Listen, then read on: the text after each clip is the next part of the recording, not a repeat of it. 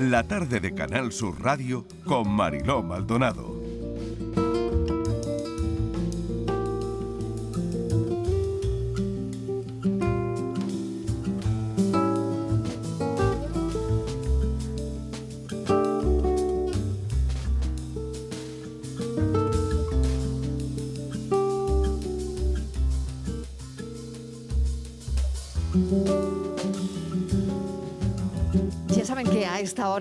Gusta hablar con personas que tienen cosas, muchas cosas que aportarnos.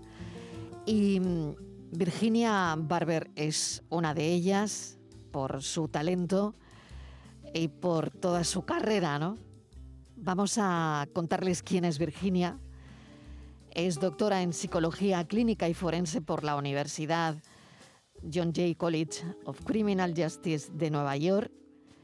Actualmente es directora de salud mental de las cárceles de Nueva York, incluyendo Ricker Island, que es una de las cárceles más grandes de Estados Unidos. Además es profesora de psicología forense en la Universidad de Nueva York, profesora y supervisora clínica en la Universidad de Columbia. Durante más de 15 años la doctora Barber ha ejercido en distintos ámbitos clínicos, forenses y penitenciarios en Nueva York.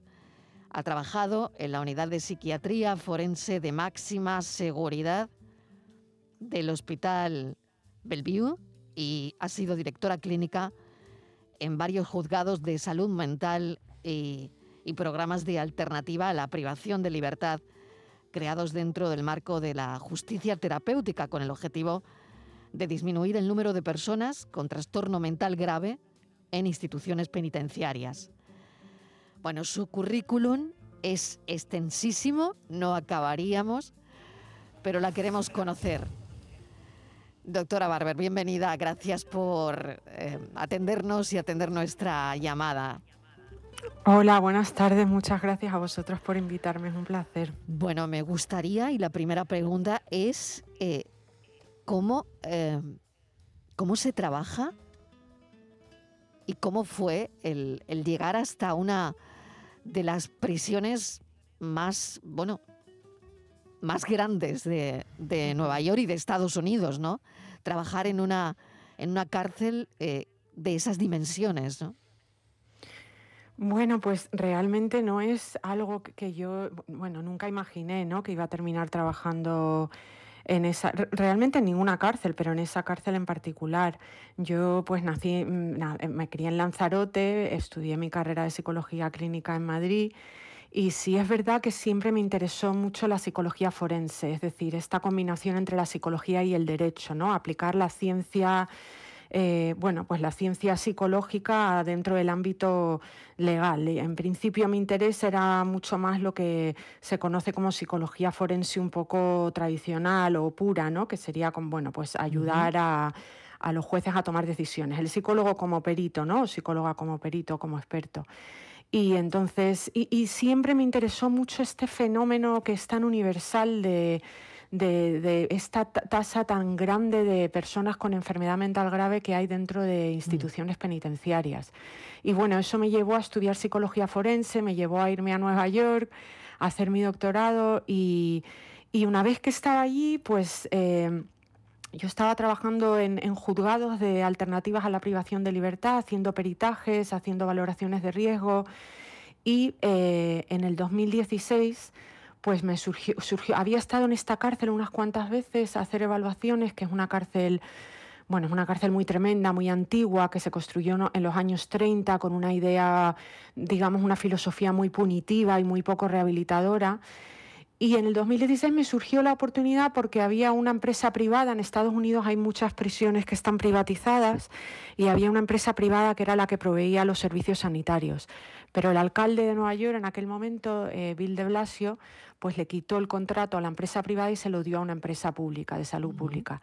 Y eso a mí me parecía una oportunidad, una oportunidad para mejorar los servicios de salud mental dentro de, de esa cárcel que tenía pues una incidencia de suicidios muy alta, de violencia muy alta. Y bueno, y desde ahí llevo desde el 2016, pues seis años ya. Y la verdad que ha sido el trabajo más difícil, pero también el más bonito que he tenido en mi vida, ¿no? Justo te iba a preguntar eso, Virginia. Eh, ¿Cómo es un día en, tu vida? Porque creo que el trabajo no debe ser fácil. Y, me imagino que cuando, no sé, el, primer impacto al, pisar una prisión de ese tipo debe ser muy, muy fuerte, el, primer impacto. Yo, claro, te acostumbras, eh, es lo que adoras, es lo que amas, es tu trabajo, ¿no? Pero, eh, no sé, me parece fuerte la primera vez que tú entras en, esa prisión, ¿no? Sí.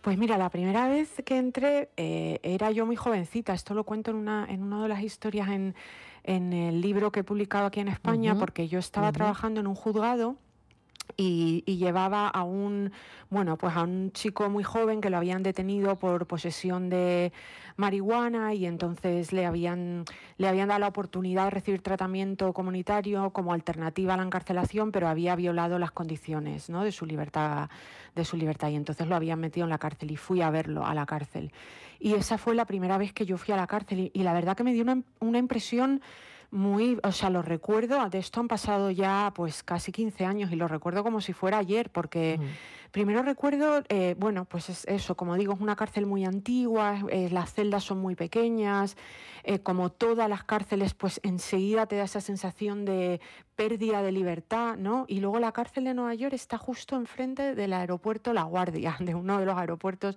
mm. de Nueva York. Y entonces ves los aviones saliendo y recuerdo como esa sensación de, pues, de la libertad que representa, ¿no? Los aviones, mm. irte a cualquier sitio y de la falta de libertad que, que, pues, que representa la cárcel. Y luego también recuerdo mucho los sonidos, la gente un poco, los, los gritos, el eco dentro de la cárcel, los olores. Y, recuerdo ese día de pensar, bueno, yo no podría nunca trabajar en un sitio así, ¿no? Pero luego ya a los años, claro, yo, la verdad que fue una decisión difícil, ¿no? Lo pensé mucho, pero eh, ya empecé a ir a diario, empecé a conocer el equipo, empezamos a contratar a gente y entonces te empiezas a dar cuenta de que realmente cuando hay recursos sí que puede haber mejora, incluso en, un sitio que realmente de por sí es tan antiterapéutico, ¿no? Mm. Y entonces ya cuando empiezas a, a, ver que puedes poner granitos ¿no? de arena para mejorar la salud mental de las personas que estás encarceladas, bueno, pues como un poco como dices tú, te vas acostumbrando eh, relativamente, porque yo no mm. me acostumbro nunca a entrar en las cárceles y a ver un poco la situación y la falta de libertad y sobre todo yo creo que en esto se identificará cualquier oyente que trabaje dentro de cualquier institución penitenciaria. Al final, lo más doloroso y lo más difícil no es la cárcel en sí, sino es darte cuenta que la mayoría de las personas que están encarceladas pues vienen de la marginación social, de la enfermedad mental, del trastorno de uso de sustancias, del maltrato infantil.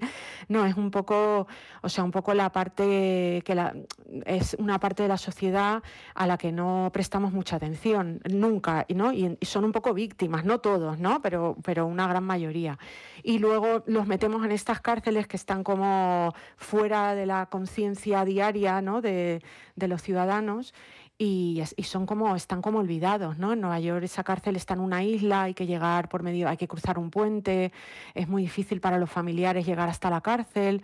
Ahora hay algunos planes de cerrarla y de incluir las cárceles dentro de los barrios, ¿no? Para que estén más integrados, porque al final son parte de nuestra comunidad. La mayoría de las personas que están en la cárcel vuelven a entrar a, a la comunidad, ¿no? Y entonces hay que buscar la manera de reintegrarlos para que puedan, pues para que no vuelvan a reincidir, ¿no?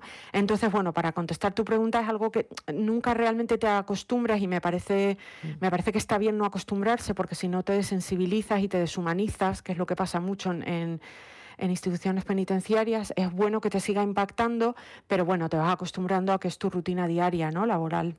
Hablabas del olor, Virginia. ¿A qué huele la cárcel? ¿A qué huele una cárcel? Pues mira, yo a mí me huele mucho como a detergente malo. es un poco porque claro, es, ese es el, olor que yo tengo un poco Asociado, al que me recuerda.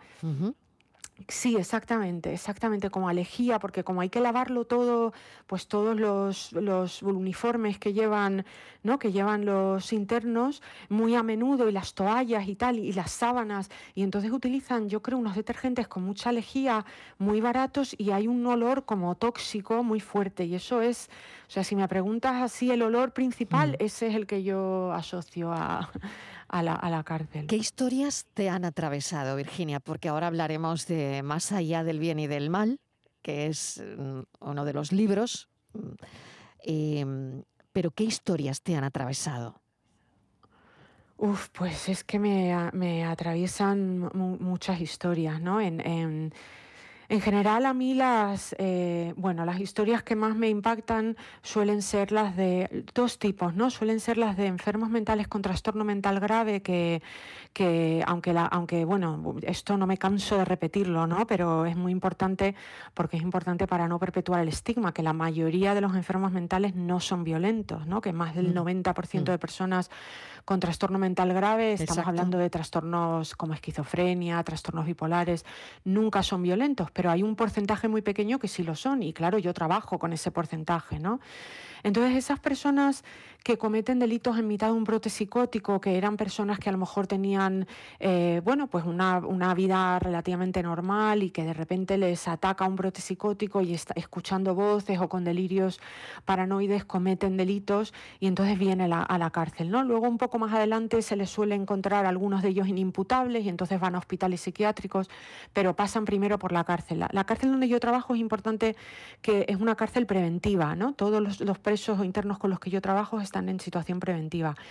Entonces eso me da muchísima pena. Me, me llegan, me, me, duelen mucho los casos, por ejemplo, de personas que han hecho daño a un familiar en mitad de un brote psicótico. En, el libro mm. cuento el caso de un padre que mata a su hija, ¿no? E, esos casos, porque una vez que entran al hospital y que luego vienen a la cárcel y que empiezan a tomar medicación y a tomar conciencia de lo que han hecho, pues es un dolor tan intenso que esos casos, aunque no se dan muy a menudo, pero me impactan mucho. Y luego también me impacta mucho el maltrato infantil, me, impacta mucho las, las personas que están en la cárcel, tanto hombres como mujeres que han sufrido eh, abusos sexuales en la infancia y que tienen unos, unos traumas eh, que, que, realmente les impiden eh, recuperar, ¿no? tomar un poco control de sus vidas y que contribuye mucho a la desregulación emocional, a la agresividad. Y esos casos me parecen muy duros y muy difíciles y también me llegan de manera especial. ¿Cómo te enfrentas, Virginia, a un caso de esos? Una mujer que ha sido mm, abusada sexualmente por un familiar cercano, ¿no? Su padre, mm, su abuelo. ¿Cómo te enfrentas a eso? Sí.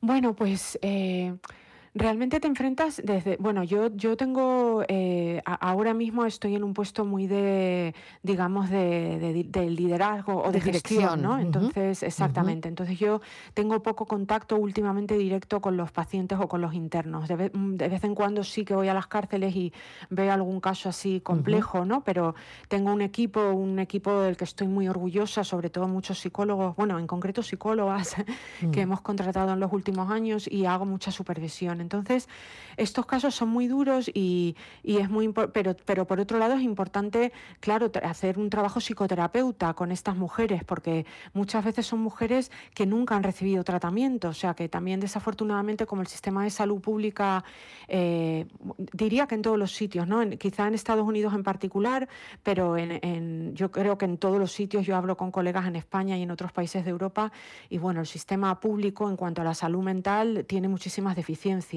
y sobre todo mujeres que viven, que están, que tienen marginación social y que no tienen recursos, pues a lo mejor llegan a la cárcel y nunca han recibido tratamiento, nunca han podido hablar de esos abusos sexuales. Mm. Entonces el primer paso es establecer una alianza terapéutica para que ellas empiecen a, bueno, empiecen un poco a, a, tocar ¿no? ese tema.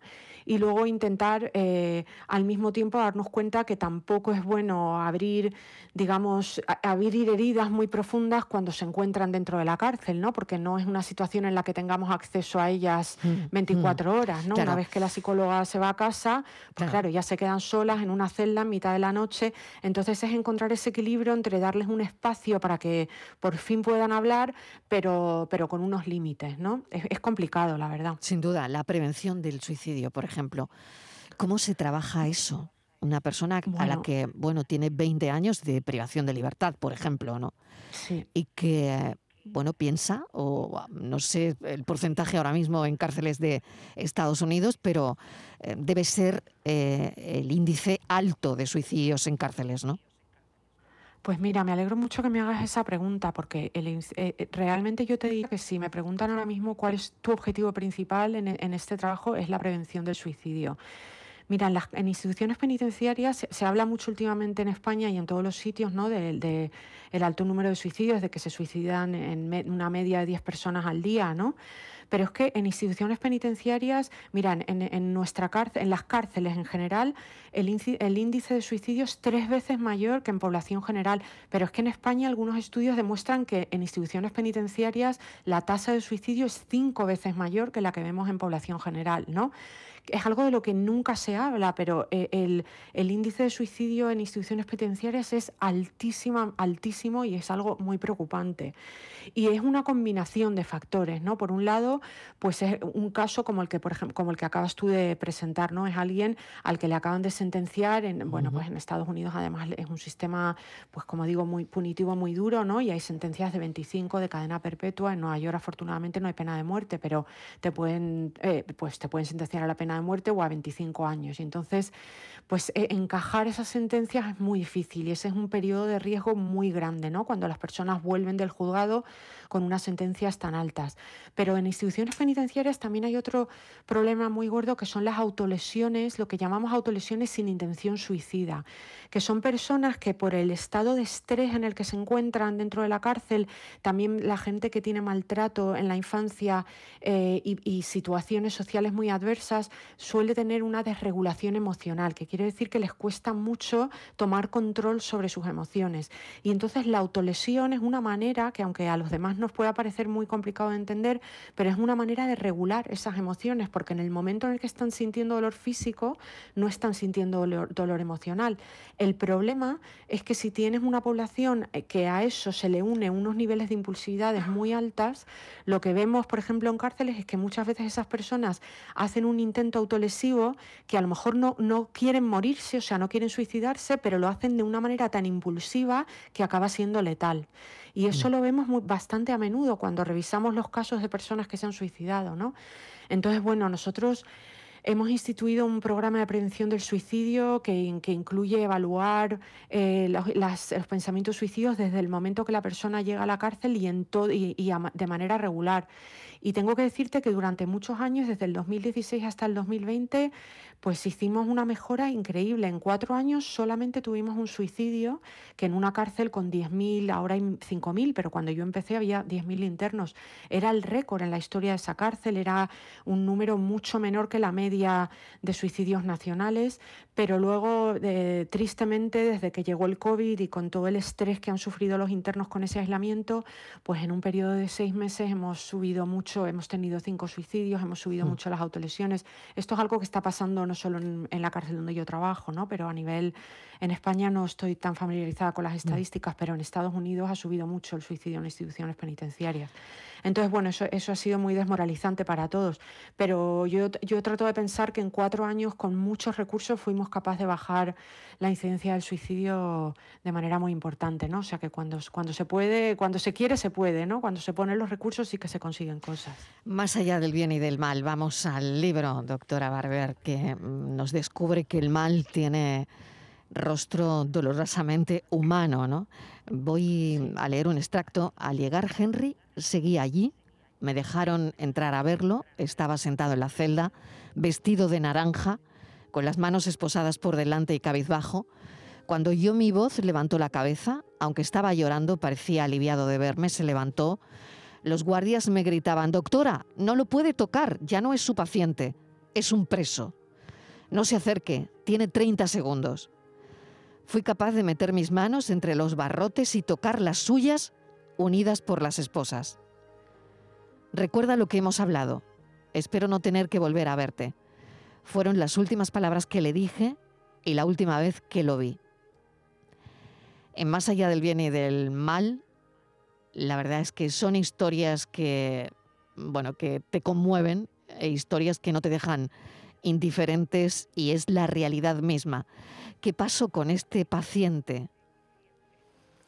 Bueno, pues este paciente es la razón por la que escribí el libro, realmente, ¿no? Es el, es el primer capítulo que escribí y, Y es la razón por la que escribí el libro, porque yo lo conocí cuando era yo muy jovencita, como comenté antes, cuando estaba trabajando en los juzgados. Este es el paciente del que hablaba, que fui a la cárcel a, a visitarlo. Él tenía veintipocos años y, y entonces en aquel entonces estaba usando marihuana, tenía comportamientos un poco extraños y yo trabajé con él durante un año en un programa de alternativa a la privación de libertad. Y bueno, cuando yo terminamos lo hizo todo bien, al final se rehabilitó, eh, tenía una novia que se había quedado embarazada y entonces ahí me despedí de él.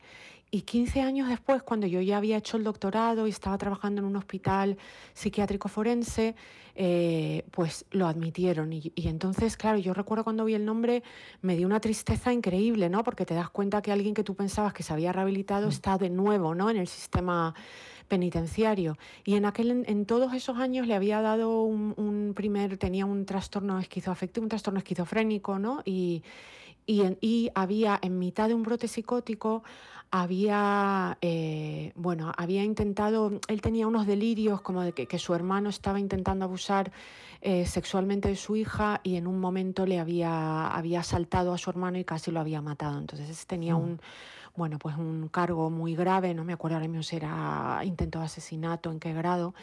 Y entonces yo y estaba muy deteriorado. Esos años le habían deteriorado muchísimo y trabajé con él seis meses en esa en ese hospital y entonces, claro, pues es un paciente que me llegó de manera especial porque lo conocí eh, cuando mm. él era muy joven, cuando yo era muy joven, nos volvimos a ver a los 15 años, trabajamos muchísimos meses donde él intentó suicidarse varias veces, tenía, bueno, pues un trastorno bastante, bastante grave. Y entonces al final yo con el abogado intenté que lo declararan inimputable porque realmente yo pensé que él no, no era responsable, ¿no? Eh, o sea, de, lo que había hecho porque, porque no sabía lo que estaba haciendo en aquel momento. Pero bueno, legalmente ese no, no fue la estrategia que el abogado decidió utilizar y lo sentenciaron a 15 años de prisión. Y lo que yo cuento en el libro es el último momento porque cuando ellos están en el hospital, pues son tus pacientes, pero llega un momento cuando ya lo iban a trasladar a la prisión porque ya lo habían sentenciado, ¿no? A que, a que cumpliera condena. Y una vez que los sacan de la unidad forense, les ponen el mono naranja, los esposan y ya son prisioneros, ¿no? Ya deja de ser tu paciente y yo les había y, y además los, se los llevan en cualquier momento, no te dan, no te avisan.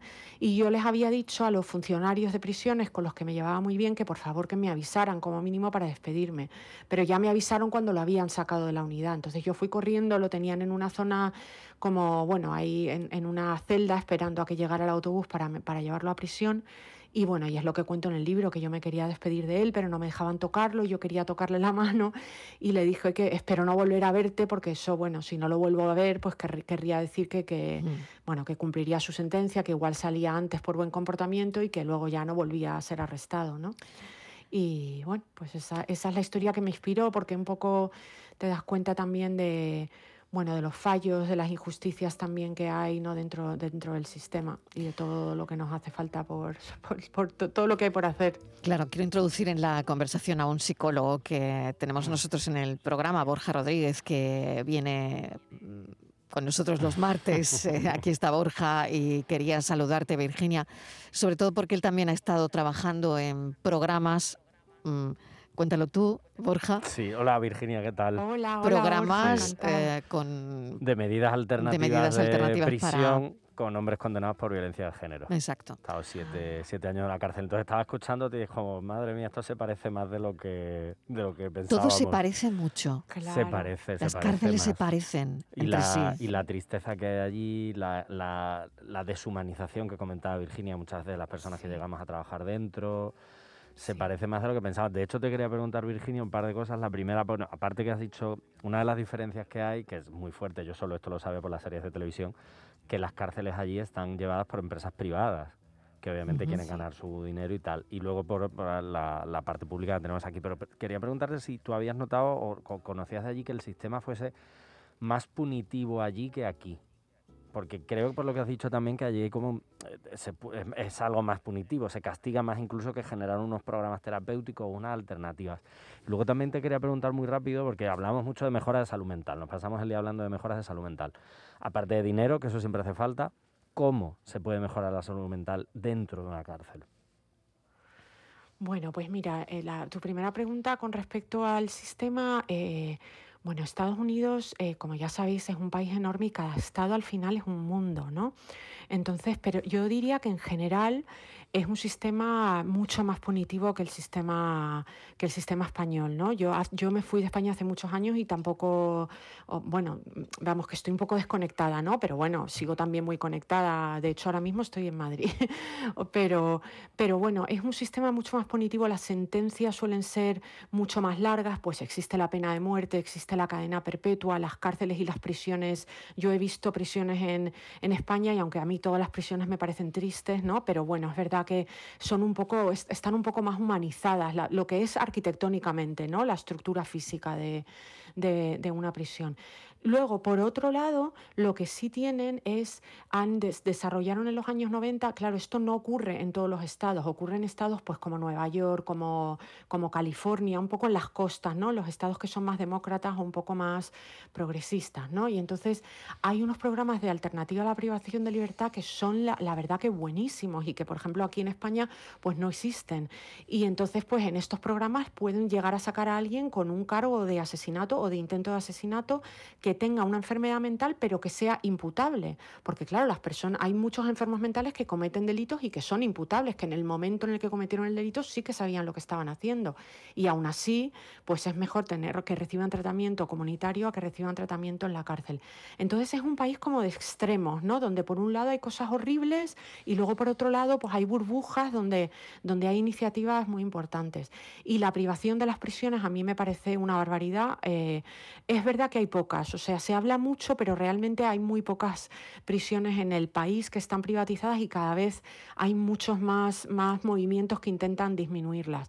Pero bueno, a mí me parece que no se puede, cuando, cuando hay una motivación económica, pues claro, no, no, me parece mucho más complicado. Esto no quiere decir que no haya, yo tengo algunos compañeros que trabajan en algunas empresas en otros estados que están haciendo un buen trabajo, ¿no? Que luego, pues de repente encuentras a una empresa privada que está haciendo buen trabajo, pero en general no me parece un buen modelo.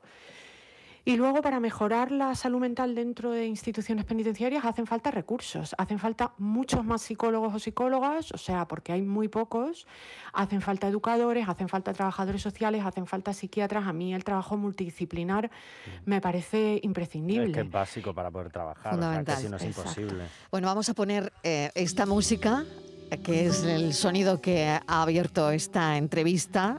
Y es que todo queda en casa, Virginia. Pues sí. Preséntanos lo que estamos escuchando. Bueno, pues estáis escuchando un álbum que se llama Calima y una canción que es Lanzarote, que es de donde soy yo, y la toca mi hermano Diego Barber, que es guitarrista y que es un artista increíble. Y bueno, y yo escucho muchísimo su música porque me me tranquiliza mucho y me relaja y, bueno, y de paso pues le doy un poco de publicidad, Hombre, si no me importa. Por supuesto, porque además suena increíble. Vamos a escucharlo un momentito.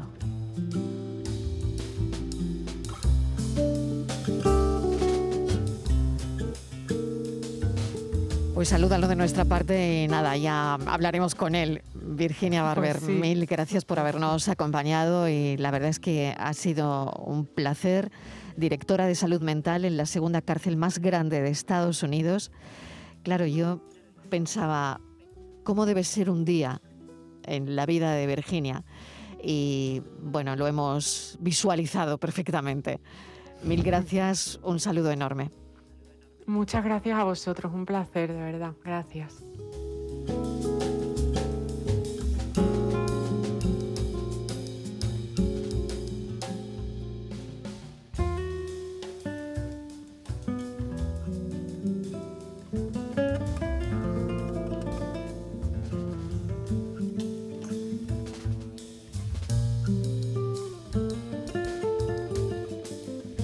La tarde de Canal Sur Radio con Mariló Maldonado. También en nuestra app y en canalsur.es.